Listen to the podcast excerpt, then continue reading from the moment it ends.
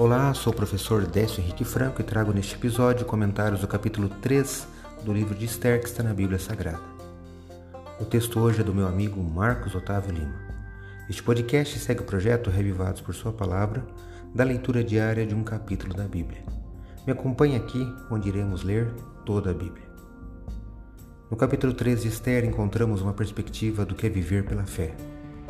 Eis que surge um novo personagem, Amã, um dos grandes diante do reino de Xerxes, que é nomeado um dos principais governadores e, em seu momento de ira e vaidade, percebe que Mardoqueu não se curva diante dele. Portanto, como um grande inimigo do povo de Deus, estabelece um decreto. Em sua ira, descobre a nacionalidade de Mardoqueu por meio de alguns invejosos que buscavam promoção. Assim, Amã decide que não deveria ser morto apenas Mardoqueu, mas sim todo o seu povo. O decreto de morte aos judeus é assinado e enviado a todas as províncias do reino. O que aprendemos neste capítulo?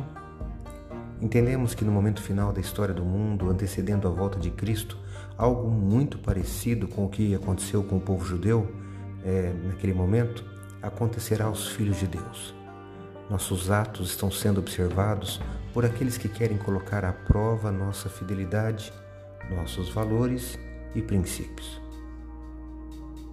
Seremos fiéis como foi Mardoqueu? Ou vacilaremos quando a nossa fé for provada? Uma grande crise nos aguarda nos momentos finais dessa história e haverá dois povos, dois grupos. Aqueles que se colocam ao lado dos princípios e valores da palavra de Deus e outros que estarão seguindo os preceitos e decretos humanos. A pergunta é essa: de qual lado estaremos? Que possamos nos preparar a cada dia com a leitura da Palavra de Deus, buscarmos a Ele em primeiro lugar, para que possamos ser fiéis na prova final. Acredito, como disse o salmista, que a palavra de Deus é uma lâmpada que ilumina nossos passos e luz que clareia nosso caminho. Portanto, leia hoje em sua Bíblia o capítulo 3 do livro de Esther e que seu dia, passos e caminho sejam iluminados por Deus. Um abraço e até amanhã.